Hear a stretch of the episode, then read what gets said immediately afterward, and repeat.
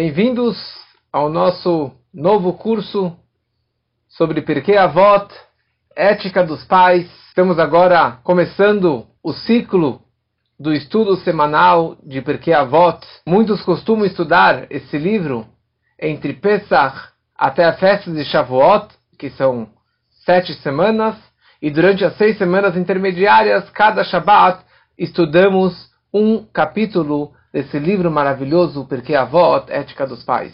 Outros têm os costumes, como Chabad, de estudar o Pirkei Avot durante seis meses do ano, de Pesach até a festa de Rosh Hashanah. Que é algo incrível, esse estudo do Pirkei Avot. Pirkei Avot faz parte das Mishnayot, e dali, de todas as Mishnayot do Talmud, surgiram todas as leis e os códigos de leis, explicações das leis e assim por diante. Só que porque Avot é bem diferente de todos os outros livros. O nome dele, Ética, Ética dos Pais, já representa que ele é um livro de ética, um livro de ensinamento, um livro de moral, um livro de comportamento. Não é um livro de leis, não é um livro de halachot, não é um código de leis. E se porventura aparece alguma lei durante esse livro, o propósito não é nos ensinar a halachá, e sim nos ensinar o sentimento e a forma com a qual nós devemos nos comportarmos durante esse preceito, esse bom comportamento que o Porquê Avó nos ensina.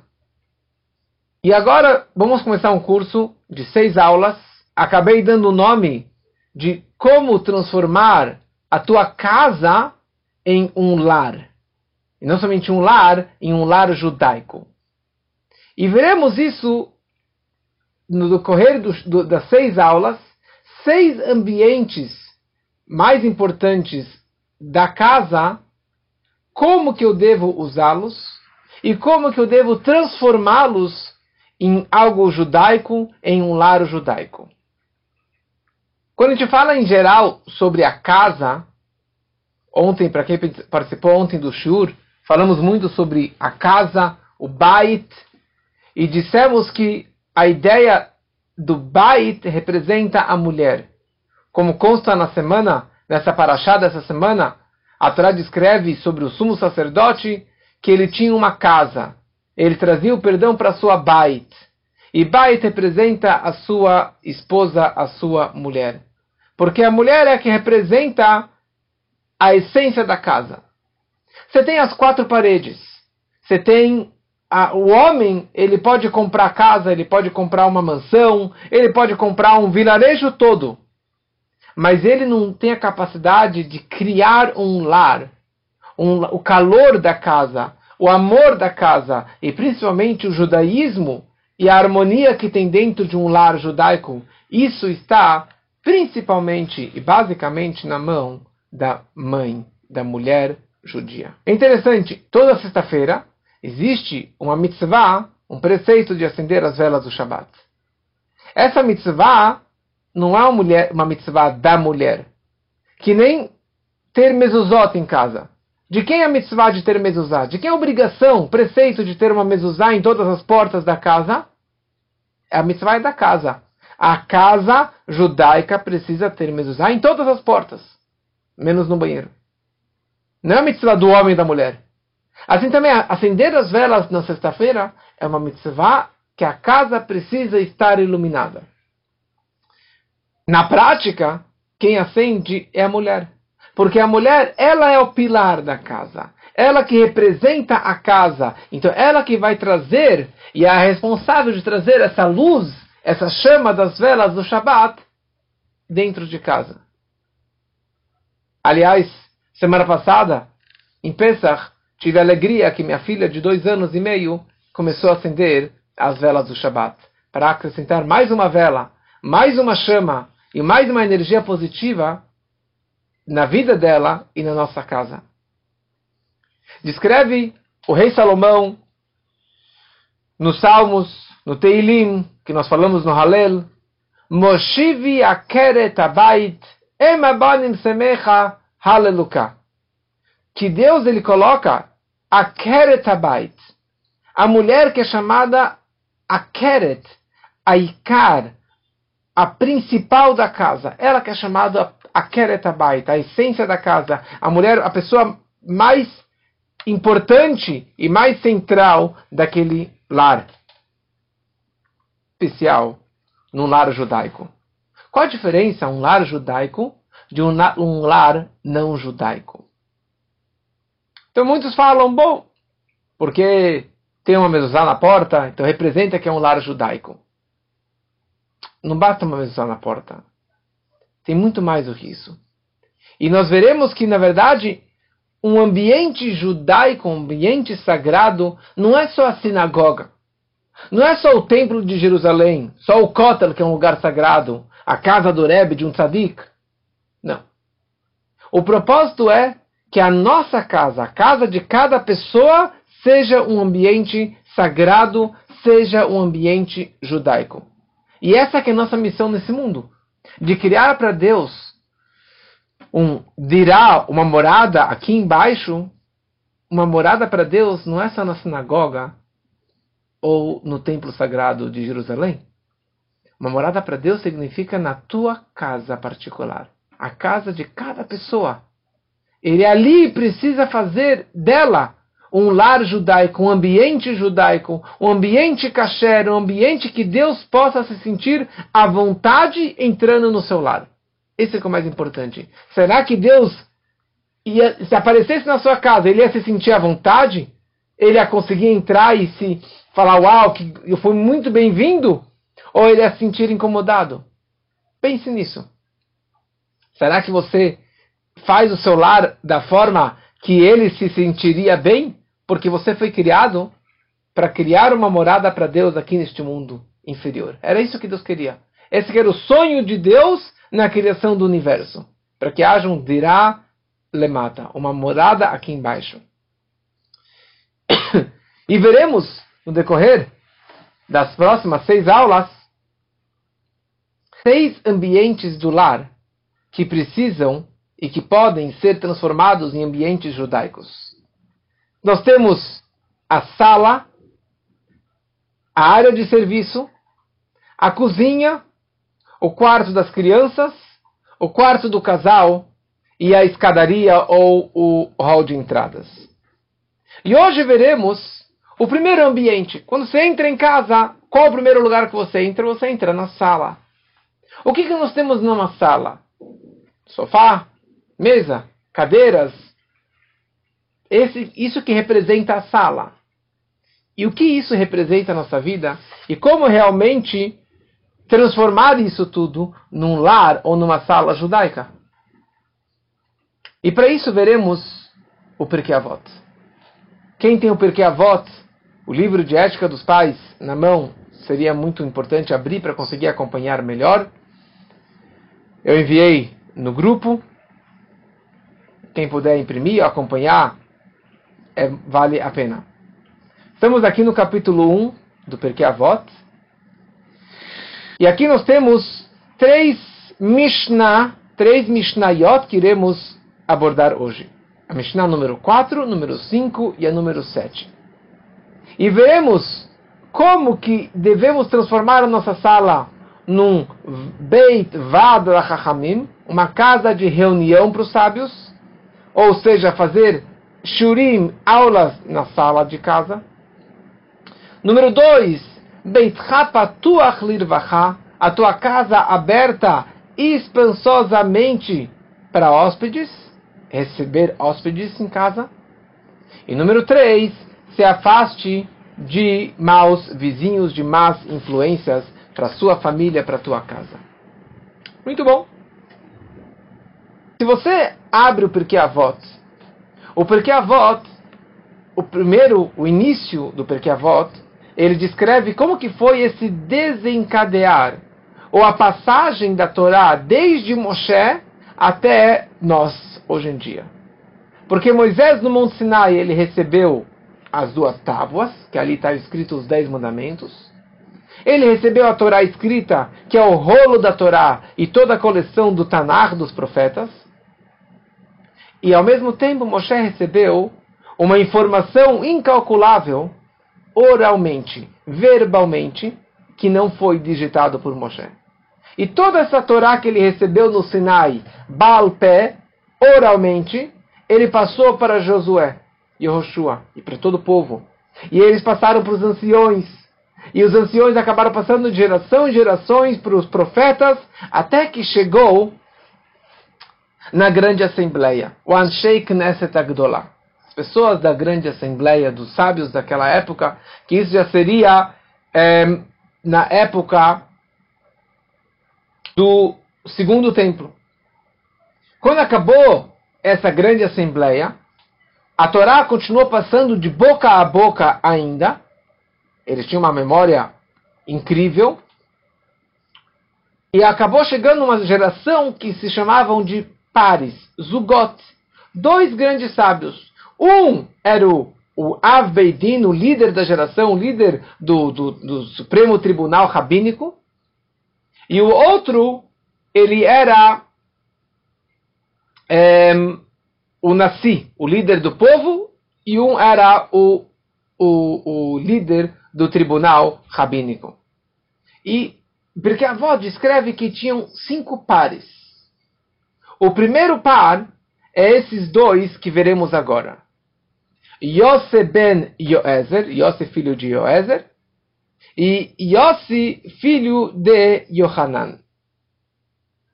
Esse foi o primeiro dos cinco pares, e o, e o quinto, o último dos cinco pares, é aquele par tão conhecido que descreve durante todo o Talmud Shammai e Hillel, ou a Yeshiva do Beit Shammai e a Yeshiva, a casa de estudos do Beit Hillel.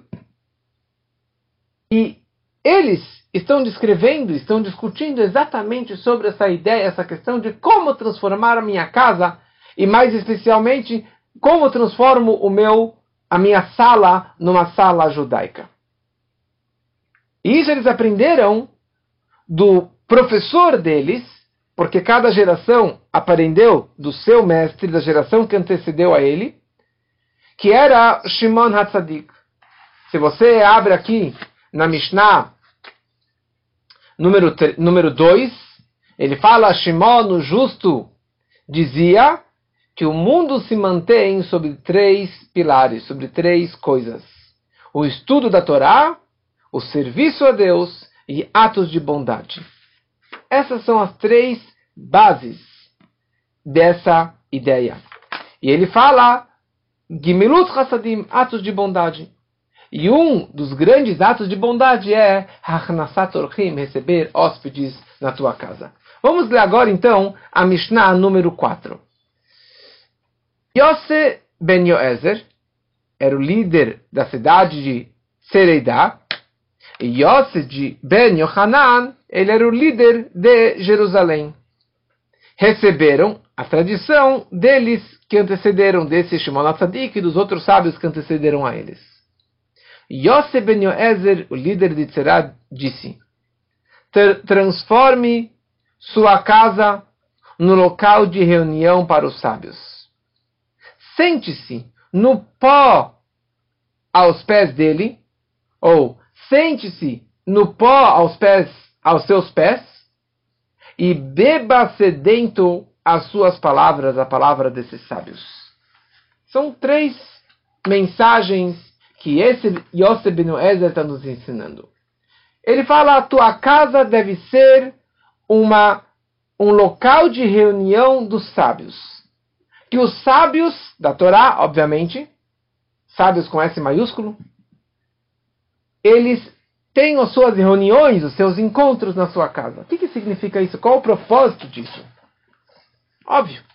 No momento que você tem shurim, aulas de Torá, e sábios vendo, vindo na sua casa, e participando, e fazendo uma aula, e fazendo uma atividade na sua casa, ou não somente sábios, professores mais idosos, pode ser é, jovens se encontrando para fazer uma aula de Torá.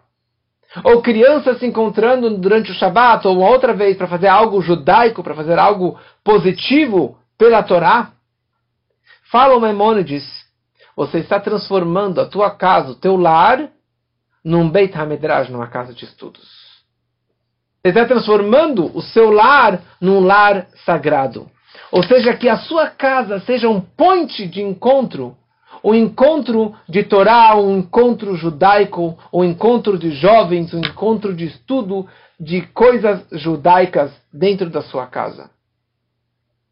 E o Rebbe falou que, na verdade, o nosso Rebbe nos ensinou que Beit Chabad, que é onde nós trabalhamos, e Beit Chabad que tem pelo mundo todo, Beit Chabad significa uma casa de Chabad. Chabad significa Chokhmah Binah Dat, sabedoria, conhecimento e entendimento da Torá e da parte mística da Torá. E não somente a sinagoga é chamada Beit Chabad, mas o Rebbe falou inúmeras vezes que a casa de cada judeu e de cada Hassid fosse uma casa chamada Beit Chabad. Muitas pessoas colocam uma placa na frente, Beit Chabad da família tal. Porque o papel de fazer judaísmo, fazer aulas e frequentar e fazer bondades e receber hóspedes em casa, não é só o papel do rabino. Tem pessoas que vieram inúmeras vezes na minha casa. Mas essa questão de você convidar hóspedes em casa não é só o papel do rabino convidar pessoas. Mas se você faz um shabat na tua casa, você tem também a obrigação de receber hóspedes, pessoas que não frequentam Shabbat, que não sabem fazer um kiddush, fazer um amotzi, ou fazer um, uma comida deliciosa, um bom gefilte para o Shabbat, então você tem a obrigação de convidar essas pessoas também, para que eles também conheçam e frequentem. E quando você estuda a Torá, não seja somente você participando de um shur. Faça um shur na tua casa. Convide pessoas na tua casa que eles também tenham essa, essa, essa, essa energia positiva. Ou seja, no momento que você descreve que a tua casa é um Beit Chabad, você está deixando de, de ter uma casa particular, privada, um lugar totalmente privado, que ninguém entra, que ninguém pode entrar na casa, no meu quarto, não pode mexer nas coisas, porque é tudo do meu jeitinho e ninguém pode entrar na minha privacidade. Quando você entra, quando você convida hóspedes, sim, isso acaba quebrando a tua privacidade com a tua esposa, com o seu cônjuge, com os seus filhos, ou da forma que você quer se vestir, da forma que você quer se comportar, você quer comer rapidinho e assim por diante. É, essa mitzvah de convidar hóspedes para um Shabat, etc., isso daqui, é, o propósito que estamos falando aqui é a mitzvah de você poder transmitir mais judaísmo. E isso, obviamente, se aplica para alguém que você está ensinando Torá. Alguém que é judeu que nem você, que está realmente aprendendo Torá junto com você. E assim o Rebbe escreve também, no seu primeiro livro, que é Hayom Yom, e Farbrengens, Farbrengens é um, uma reunião racídica, um, um, um happy hour judaico. É um happy hour, é um momento é, de bebem algum lechaim, alguma bebida, alguma cerveja, comem alguma, coisa, alguma coisinha e ali cantam músicas judaicas e falam palavras de Torá para alegrar e para aquecer o, o, coração das pessoas. Esses farbrengens, esses momentos, não é somente na sinagoga, mas isso também tem que ser feito de vez em quando na casa das pessoas, como que acabou sendo durante toda a pandemia, que muitas pessoas abriram as portas para fazer esses encontros tão racídicos. Mas por que é tão importante fazer aulas de Torá dentro de casa? Por que é tão importante ter esses hóspedes em casa com shurim de Torá? E é trazido uma, uma explicação. O Bartenura fala que quando você entra numa loja de perfumes, é impossível você sair de lá com o mesmo cheiro que você entrou. Quando você entra, você acaba se impregnando daqueles perfumes, ou daqueles aromas, ou daqueles temperos que acabam penetrando na sua roupa. Que nem quando está do lado de algum fumante, o cheiro do fumo fica na sua roupa. Quando você está com alguém perfumado, então aquele perfume também acaba penetrando dentro de você quando tem um ambiente e um ar de estudos dentro de casa, essa energia do estudo penetra nas paredes, nas cadeiras e principalmente nos integrantes da família, na família que está lá presente, isso acaba penetrando essa santidade dentro da casa. E essa Torá acaba se impregnando dentro da casa. E não coisas negativas e coisas besteiras que é, aparecem por aí. A casa é um lugar privado, é um lugar particular. É a minha privacidade. Cada casa tem a sua decoração, porque essa é a cara do, dos anfitriões, é a cara do dono da casa. No momento que você faz shurim, você faz aulas de Torá dentro da sua casa, você está demonstrando que a Torá e o meu lar e a minha vida não são duas coisas independentes e separadas. Ó, oh, Shur Torá eu só faço na sinagoga. Se eu faço. Não. Eu faço também dentro da minha casa. E com isso eu acabo transformando o meu lar, que isso, que a Torá faz parte da minha vida, faz parte da minha casa, faz parte de, de, do meu ambiente. E o, um outro comentarista, Rabbi Yosef El Shakar, primo desse Bartenura, um grande comentarista da, do Talmud, das Mishnayot, ele fala que quatro coisas, quatro benefícios são trazidos para o lar no momento que você tem aulas dentro de casa. A família acaba absorvendo essa energia positiva. As paredes da casa absorvem essa energia, como a casa de um tzadik, a casa do Rebbe, a casa eh, os, uh, de uma sinagoga, as paredes são sagradas, e você visita um lugar que o tzadik morou lá, que ele habitou lá porque foi impregnado essa energia, esse estudo de Torá que ele fez lá durante toda a sua vida. Número 3, isso traz brachá, bênçãos para filhos, para saúde, para sustento, para tudo, graças a esse ambiente de Torá que você tem dentro de casa. E no, no Tanakh, nos profetas, tem duas, três histórias descrevendo essa questão.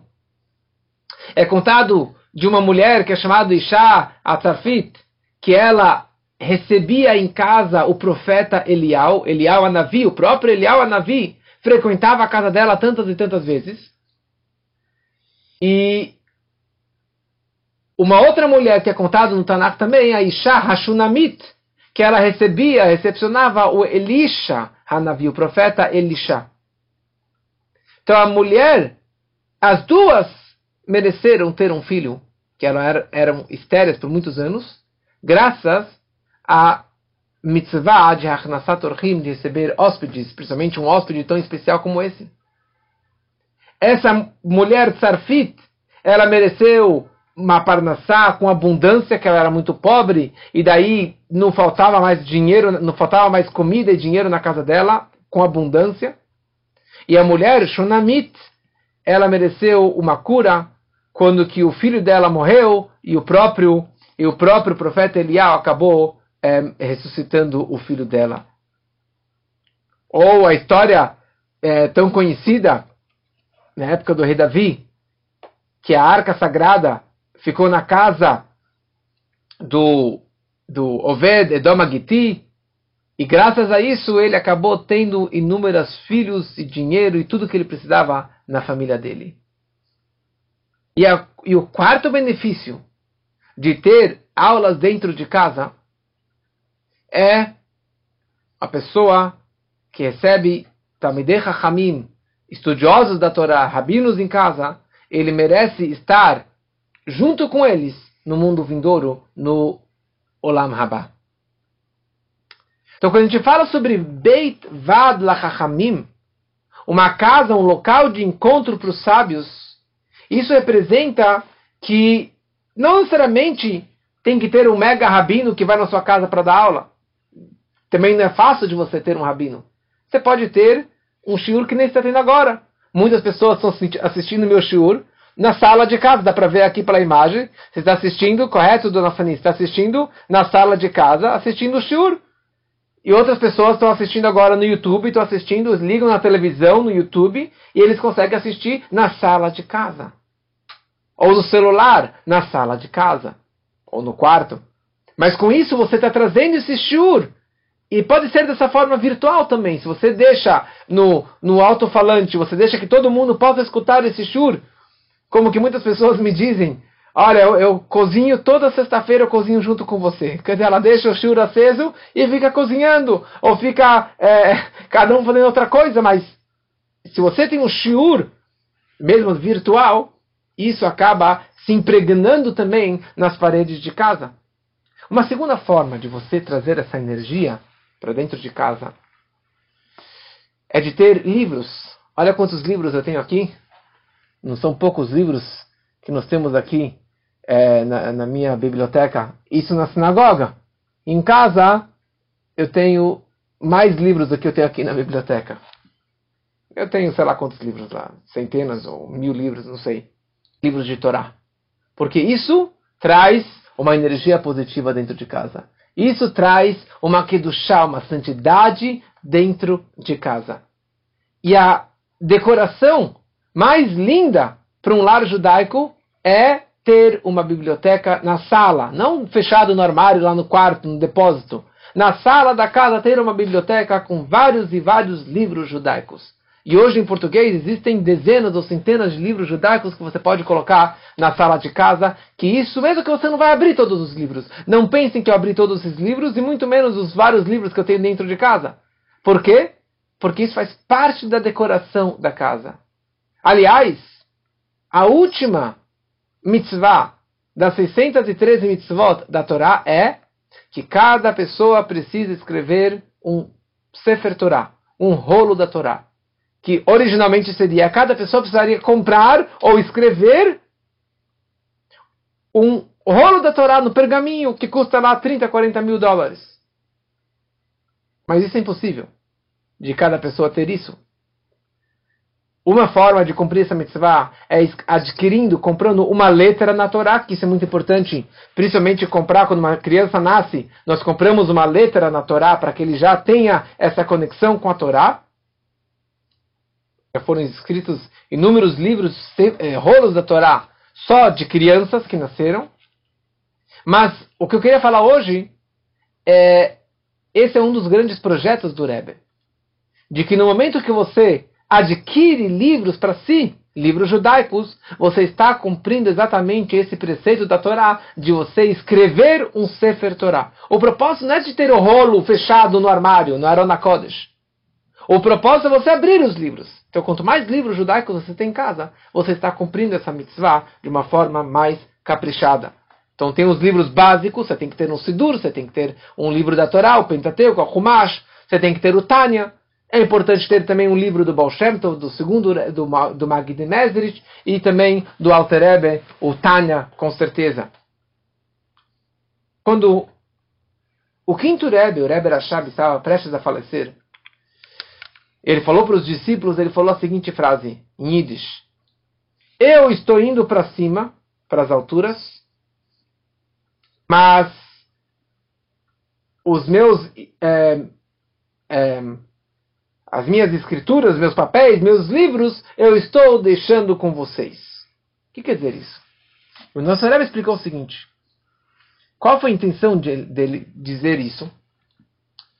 A primeira palavra dos dez mandamentos é Anohi. Eu sou Deus, teu Deus que te tirou do Egito. Em hebraico, como fala eu, Ani. Anohi não é em hebraico e nem em aramaico. Anohi é em egípcio. Mas de qualquer forma, Anohi é o acróstico, é o resumo de quatro palavrinhas é, no aramaico. Aleph representa Ana, Nafshi Ketavit Yehavit. Eu, minha alma, eu escrevi e eu outorguei a vocês. Ou seja, a Torá é uma autobiografia, ou seja, mais do que isso, é Deus que se inscreveu nos livros da Torá e nos otorgou a Torá. Ou seja, você quer se conectar comigo, fala Deus, leia a Torá, estude a Torá. E foi isso que o Rebbe Rashab ele quis dizer. Eu, tô, eu estou prestes a falecer. Mas se você continuar lendo meus livros, como este, que é um dos vários e vários livros do Rebbe Rashab, você está se conectando com ele, você continua se conectando com ele. Você quer hoje se conectar com o Rebbe? Leia um desses vários dezenas de livros do Rebbe ou participe de aulas como essa que estamos falando, a sabedoria, o conhecimento do nosso Rebbe sobre o Pirkei Avot, você está se conectando com o Rebbe que escreveu aquele livro. Então é extremamente importante ter livros em casa e estudar esses livros, mas dentro de casa ou no escritório, certo? Você está trazendo essa energia para dentro de casa. E com isso terminamos a primeira Mishnah e a primeira mensagem de como realmente transformarmos a nossa sala é, num lar judaico, numa sala judaica, recebendo e recepcionando estudos de Torá e sábios de Torá dentro da minha casa. E agora passamos para a segunda Mishnah. A Mishnah do Perkei Avot, a Mishnah número 5. E a Mishnah diz o seguinte: Yosef ben Yohanan, que é o segundo sábio desse par, que era o líder de Jerusalém, disse que seu lar esteja sempre aberto. Trate os pobres como membros de sua família. E não se alongue em conversas com uma mulher. Eles o dizem até mesmo sobre a sua própria mulher. Certamente, aplica-se às mulheres dos outros. Por isso, os sábios disseram: aquele que conversa excessivamente com uma mulher se prejudica, negligencia o estudo da Torá e, por fim, herdará ao Geinom o purgatório. Então, a primeira mensagem que ele fala para a gente aqui: Beitcha patuach lirvacha que a tua casa esteja aberta espaçosamente para hóspedes. Literalmente. O que quer dizer que a tua porta esteja aberta espaçosamente para, hóspedes? Primeira coisa, que hóspedes e visitas possam entrar à vontade na tua casa. Uma porta grande, normalmente a porta da da entrada da sala é uma porta mais larga do que a porta dos quartos, para que as pessoas possam entrar mais à vontade, e que seja uma porta com fácil abertura, sem dificuldade de entrar, como que era a casa, a tenda do patriarca Abraham. Abraham Avino, ele tinha uma tenda no meio do deserto, era uma tenda que tinha quatro portas, uma no, no lado norte, sul, leste e oeste para que qualquer hóspede, qualquer viajante, de qualquer ângulo, de qualquer lado, ele não tivesse uma desculpa, ai, tem que dar uma volta enorme para entrar naquela porta, eu vou continuar minha viagem. De qualquer direção, a pessoa pudesse se sentir à vontade, sem nenhuma dificuldade, entrasse na tenda de Abraham e tivesse uma refeição farta e fizesse um Birkat Amazon, uma reza final, agradecendo a Deus e reconhecendo Deus um e único que Abraão conseguiu difundir pelo universo. De qualquer direção, a pessoa possa se sentir à vontade na tua casa. Mas número dois, uma casa aberta para hóspedes. Não é que a porta esteja aberta literalmente. Aberta significa que você recepcione hóspedes e convide hóspedes na sua casa com um sorriso, com uma voz agradável, com prazer, com alegria, com harmonia, para que ele possa se sentir bem. O mais importante não é abrir a porta. O mais importante ao receber hóspedes é você abrir o teu coração. Você abrir a tua casa, o teu sentimento, a tua comida, a tua privacidade, para que eles possam entrar e que eles se sintam à vontade e que se sintam bem-vindos e bem recebidos no teu lar, na tua casa. Medrash Shmuel traz uma explicação interessante que em hebraico está escrito Revacha. Revacha significa espaçosamente e Revach também significa lucro. No momento que você recebe hóspedes em casa, tem muitos custos. Custa você receber pessoas em casa? Custa uma pizza? Ou custa no Shabat? Ou no Pesach? Custa a carne, custa o vinho, custa a comida que você fez, custa a empregada que você contratou em especial para ter esses hóspedes. Custa dinheiro sim. Mas saiba que no momento que você abre Berevar com abertura espaçosa para os hóspedes, Isso traz revach, isso traz revach ve'atzalá, revach ve'atzlachá, lucro e sucesso para você. Ou seja, quando a Torá descreve, quando a Mishnah descreve, a tua casa esteja aberta tão amplamente, não é uma advertência. Ele está te falando a recompensa que os pobres e os hóspedes, os visitantes, não necessariamente pobres, que eles sempre estejam frequentando a tua casa. Ou seja, você vai ter muito sucesso e muita abundância.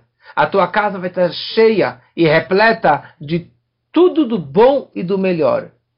A tua casa vai ser abençoada por Deus e vai ser um recipiente para absorver e receber as maiores bênçãos do Criador. E aqui nós temos duas histórias que descrevem essa é, o, a recompensa da hospitalidade. Trezentos e poucos anos atrás, tinha um rabino que se chamava Rabeliezer, e Rabeliezer era casado com uma Sara. Eles eram é, estéreis durante muitos anos, não tiveram filhos, e eles sempre recebiam hóspedes em casa. Mas assim, tinha uma, uma, uma, uma mesa enorme na sala, na sala, e ali tinha todo o Shabat, e não somente no Shabat, durante a semana tinham lá dezenas e dezenas de hóspedes, e qualquer pessoa que viajante precisava ficar em algum lugar, não tinha onde dormir, dormia na casa dele, comia à vontade, comia de graça, e estavam lá sempre presentes. Ele literalmente, a casa dele aberta para hóspedes. E ele próprio servia os seus hóspedes. Certa vez, no meio do Shabat, chegou um pobre carregando sua mochila, que pela lei não pode carregar na rua no Shabat. Ou seja, ele estava transgredindo o Shabat ao fazer isso. E naquela época todo mundo guardava o Shabat, a risca. E as pessoas, quando viram esse pobre entrando com a mochila, já olharam para ele meio que torto. Só que Rabbi Eliezer se levantou, recebeu ele com um sorriso, deu para ele comida, e, o, e esse pobre fez bagunça e não foi muito bem educado, e o Rabbi Eliezer não perdeu a cabeça, não perdeu a paciência, serviu e serviu e repetiu, e deu para ele dormir, e ele ficou lá alguns dias, deu para ele dinheiro, etc.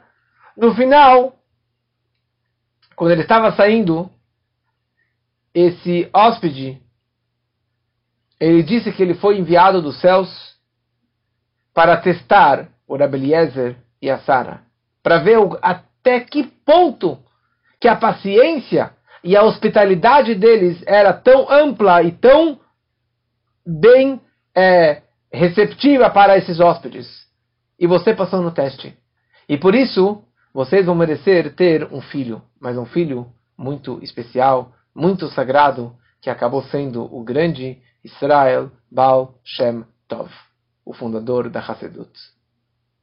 Uma segunda história foi o aluno do seu aluno, o seu neto espiritual, duas gerações depois, a época do Alter Rebbe, do primeiro Rebbe do Chabad, do autor do, do Tânia. Ele só tinha filhas. Uma filha, duas filhas, três filhas. E ele virou para o seu mestre, o Magd de Mesrich, Dober, e pediu que ele queria uma brachá para ter filho. E o, e o Magno Medes falou para ele uma frase que está escrita no Salmo 119: Com o que? De que forma a pessoa vai merecer um filho, vírgula, com hospitalidade, recebendo orhim, recebendo visitas dentro de casa. E a partir daquele momento, o Alter Rebbe abriu mais a sua casa para visitas, para hóspedes, e logo na sequência, ele acabou tendo um filho, que acabou virando o sucessor dele, o Mittel Rebbe, o segundo Rebbe, e que acabou recebendo o nome do seu mestre, é, o mesmo nome que é Dovber. Como deve ser essa é, hospedagem? que a gente falou como receber, receber bem, sei lá o que mais, mas durante a, a hospedagem, durante a visita, como que devemos nos comportar com os nossos visitantes? Então, obviamente que tem que ter um cardápio delicioso, um cardápio gostoso, para que a pessoa curta e aprecie a sua comida. Mas o mais importante é que o visitante ele se sinta bem, ele se sinta à vontade e que ele é bem-vindo e que ele é querido naquele lar e que ele faz parte da família. E, ou seja, o nosso pr principal objetivo na, durante a hospedagem é que o, hospeda o, o, o hóspede se sinta bem-vindo, que ele se sinta querido e que ele tenha bons sentimentos. Fala, uau, eles realmente gostam que eu estou aqui. Eles realmente têm o prazer de me receber, apesar que eles se esforçaram e trabalharam e a mulher cozinhou desde a quarta-feira, quinta-feira, sexta-feira. Muitas pessoas que vêm em casa, eles não têm ideia o quanto minha esposa trabalhou para fazer esse trabalho. Eles não têm ideia de quanto ela trabalhou para recebê-los, mas recebe eles com um sorriso, recebe eles com alegria, recebe eles com prazer. Então isso, na verdade, é o trabalho principal durante essa hospedagem. Principalmente a mulher, ela tem essa, esse sentimento e essa percepção, é a palavra correta, do, de como que o hóspede, o visitante, está se sentindo naquele momento. Como que ele está se sentindo? Será que ele está feliz, não está bem? Se ele está à vontade, não está à vontade? Quem consegue perceber isso? Principalmente a mulher. E para isso, na verdade, tem algumas dicas e alguns conselhos de como fazer isso. Primeiro ponto, e o mais importante, o mais crítico, é a recepção. É o, o primeiro momento que a pessoa está cruzando, está entrando pela sua porta, está entrando em casa, é aquele momento que ele está vindo da rua para entrar na sua casa. Tipo, como que eu vou ser bem-vindo? Como que eu vou ser recebido? Né? Ele se sente um, um estranho. E o nosso trabalho como, como é, anfitrião é de dar essa atenção máxima naquele primeiro momento para aquela pessoa se sentir à vontade. Número dois, durante a hospedagem. Você está bem? Precisa de alguma coisa? Quer beber alguma coisa? Quer comer alguma coisa? Quer ir no banheiro? Sei lá, quer, quer, sei lá, quer tirar o sapato? Quer se sentir à vontade. Então, se o hóspede ele deseja ajudar a tirar da mesa, deixa. Muitas vezes eu falo, não, não, não precisa ajudar. Não, não, não. Se ele quer ajudar a tirar da porque ele quer se sentir à vontade, ele quer se sentir mais bem-vindo, ele quer participar, fazer parte da família. Que eu também não, não quero me sentir um estranho. E número três, e o, o momento mais importante, é acompanhar o hóspede na saída de casa. E o correto seria, na verdade, acompanhar ele até o portão, até a rua, ou até a estação de trem, ou até o táxi, até o carro dele, para não passar por perigos, como que o Maimonides escreve, que acompanhar, escutar o hóspede é mais importante do que a própria hospedagem. Isso nós aprendemos de Abraham Avinu. O patriarca Abraham fez o Brit Milá com 99 anos. No terceiro dia, Deus veio visitá-lo. Elav Hashem, Deus apareceu para ele no terceiro dia do Brit Milá. E naquele dia que era super quente, para que Abraham ele não saísse para receber hóspedes, que essa era a vida dele, apareceram aqueles três anjos disfarçados de três árabes, de três viajantes. E Abraham ele virou para Deus e falou: Deus, desculpa, me dá um momento, just a minute, que eu vou receber hóspedes, esses três viajantes. Ou seja, receber hóspedes é mais importante do que receber a face de Deus, a presença divina. E agora passamos para a terceira ideia, para o terceiro ponto, para a terceira Mishnah. Número 7. Nitai de Arbel disse: mantenha a distância de um mau vizinho, não faça amizade com uma pessoa malvada, e não abandone a fé na retribuição divina. Aqui ele vem nos ensinar o seguinte: sim, eu devo abrir a porta, mas você tem que ter um alarme no seu prédio também, na sua casa. Você tem que ter proteção da sua casa. Mas não somente segurança de ladrões, de assalto, mas você tem que ter segurança também de más influências, de maus vizinhos, de más pessoas, para que elas não entrem na minha casa e que tragam má energia para mim, para meus filhos, porque eu não quero isso da minha casa. Eu não quero que a minha casa seja um point de, de droga, eu não quero que seja um ponte de besteira, eu não quero que seja um ponte de, de pecados. Eu quero que seja um lugar sagrado, um lugar de boa energia, de Torá, de mitzvot, de bons shurim.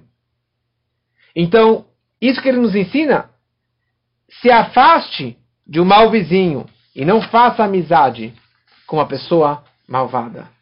Ou seja, uma casa que não tem portas não é considerada uma casa. Uma casa que não tem limites, que os filhos fazem o que bem quiser e assistem no Netflix o, o canal que quiser, não somente nossos filhos, mas nós mesmos. Se você não tem um filtro ou um limite, um bloqueio na internet, nos filmes, nos vídeos que você assiste, ou nas músicas que você escuta, ou nas pessoas que frequentam a sua casa, isso não é chamado de um bait, um lar, muito menos um lar judaico. Isso aqui é uma tenda, não é um lar. Então temos que saber que tem porta e tem a chave e precisamos bloquear energias negativas, aulas negativas, influências negativas, pessoas negativas, maus vizinhos, afastar eles da nossa casa. E aqui voltamos para a Mishnah anterior. Uma frase que com certeza muitos de vocês ficaram assim meio. O que quer dizer essa frase que nós lemos? É, não se alongue em conversas com uma mulher. Eles os dizem até mesmo sobre a sua própria mulher. Você não pode conversar muito. Certamente aplica-se às mulheres dos outros. O que quer dizer isso? E eu sempre tive essa dúvida, o que, que significa essa frase? Meio, será que eu vou passar isso aqui no shur? Será que eu vou omitir essa frase? Porque meio assim, imagina, é, esse preconceito contra as mulheres e contra, contra a sua própria esposa, você não pode conversar com a sua esposa? A explicação é a seguinte. Primeira coisa, o homem da casa, o anfitrião, ele deve falar com os homens visitantes. E a mulher, a anfitriã, ela deve conversar mais com as mulheres que vêm visitar. E não essa mistura, essa bagunça, sem tzniut, sem recato, sem o, o, a separação de homem com homem, mulher com mulher, quer dizer, para não ter questão de ciúmes depois, questão de inveja e de ficar é, conversando com a mulher do outro, com o homem do outro, que isso pode, e não preciso me, me, me, me estender sobre isso, isso aqui acho que é muito claro, muito óbvio, de os, dos problemas que causam e que já foram causados por causa dessa conversa fiada que acaba virando uma amizade, que acaba virando uma traição. Mas não é esse o ponto que ele quer falar. Ele quer falar que mesmo com a tua própria esposa, você deve falar todo dia, obrigado a falar com sua esposa ou com seu marido, mas não tanto a tal ponto que você vai falar, olha, eu preciso falar todo dia cinco horas com minha esposa. E o Shabat é só para conversar com minha esposa. E se eu trouxer hóspedes, visitantes na minha casa, isso vai atrapalhar ao meu momento de conversa, de falar de todas as notícias, de tudo que aconteceu, todo o yachne que aconteceu durante a semana com minha esposa. Então isso é uma má índole. Isso é um mau comportamento. Esse tipo de conversa extensa com a tua esposa, a tal ponto que você vai omitir e evitar hóspedes na tua casa, isso, fala a Mishnah, isso você deve é, realmente evitar. Isso você não deve fazer dessa forma. Quer dizer, uma conversa fiada com a esposa. Não chega aos pés da mitzvah de receber hóspedes da sua casa, na sua casa. E essa é a mensagem que a Mishnah está nos ensinando. A nossa vida tem que ser a Hanasat Orchim, Bikur Cholim, receber pessoas em casa, receber pobres em casa, receber amigos em casa, principalmente numa refeição de Shabbat, fazer um shur em casa, e é isso que vai trazer e transformar o teu lar, a tua casa e a tua sala numa sala judaica, num lar judaico, que possamos fazer isso cada vez mais. Se Deus quiser, semana que vem teremos outro ambiente da nossa casa, de como transformá-la num lar judaico. Aguardo todos vocês. Uma boa noite para todos. Muito bom, pessoal. Desculpa aqui, eu não sei o que aconteceu, mas teve esse probleminha técnico do, do aparelho que eu uso para o Zoom. Então, se Deus quiser, vamos arrumar isso aqui até semana que vem. Abrir o microfone. Se alguém quiser falar alguma coisa, Ricardo, por favor, estamos aqui. Minutos. Queria fazer uma pergunta, no caso. Eu convidei alguns amigos, dois, dois casais amigos meus. Isso teria algum. Mas eu falei da festa, sabe? Eu expliquei para a festa, o jantar assim. Eu falei de algum valor para. Sim, pro... É uma pergunta que alguém escreveu aqui também no Instagram e eu preciso. É interessante, né, Rabino? Parece que não mais. Assim, eu imagino que está falando pessoas que não, é, não eram da comunidade. Exatamente. Não judeus. Assim, não tem, não tem nenhum problema, certo? Mas a, a questão a questão é que toda essa questão que escrevemos agora de receber hóspedes e de trazer mais Torá e de, e de principalmente numa refeição do Shabat e principalmente numa refeição de Pesach, assim, teria um valor muito maior se fosse com amigos judeus. E que com certeza tem judeus aí, poderia até te falar o número daquele meu primo lá, que poderia ter convidado para fazer o ceder com você. Então é, é, é, é, é que nem agora no Instagram. Tem inúmeras pessoas que não são da comunidade que estão assistindo. Tudo bem. Mas o meu propósito é a comunidade. Certo? Então, é, é e principalmente em relação a abrir a sua casa e abrir o, a tua comida e fazer o ceder de Pesach, é, muito mais válido, é mais, muito mais importante você, aquela história que eu falei, de colocar uma cadeira a mais e trazer um judeu que não tinha onde fazer o ceder de Pesach, né? Não sei se eu fui claro. Sim, sim, não. É por isso que eu okay. fiz a pergunta. Eu inteiro perfeito. Tem muitos muitos ortodoxos que têm televisão em casa. Mas é, a questão é você saber saber o pró e contra que você vai ter com tudo isso, né? Qual, qual é o perigo, é, principalmente do, das crianças, de terem uma televisão, um Netflix, um, um a, a, liberado para assistir qualquer coisa e qualquer besteira que 99% é besteira. Talvez, talvez 90%. E principalmente uma criança que não tem o filtro para isso. Né? É, é, como eu te contei, nós não nascemos religiosos e durante toda a minha infância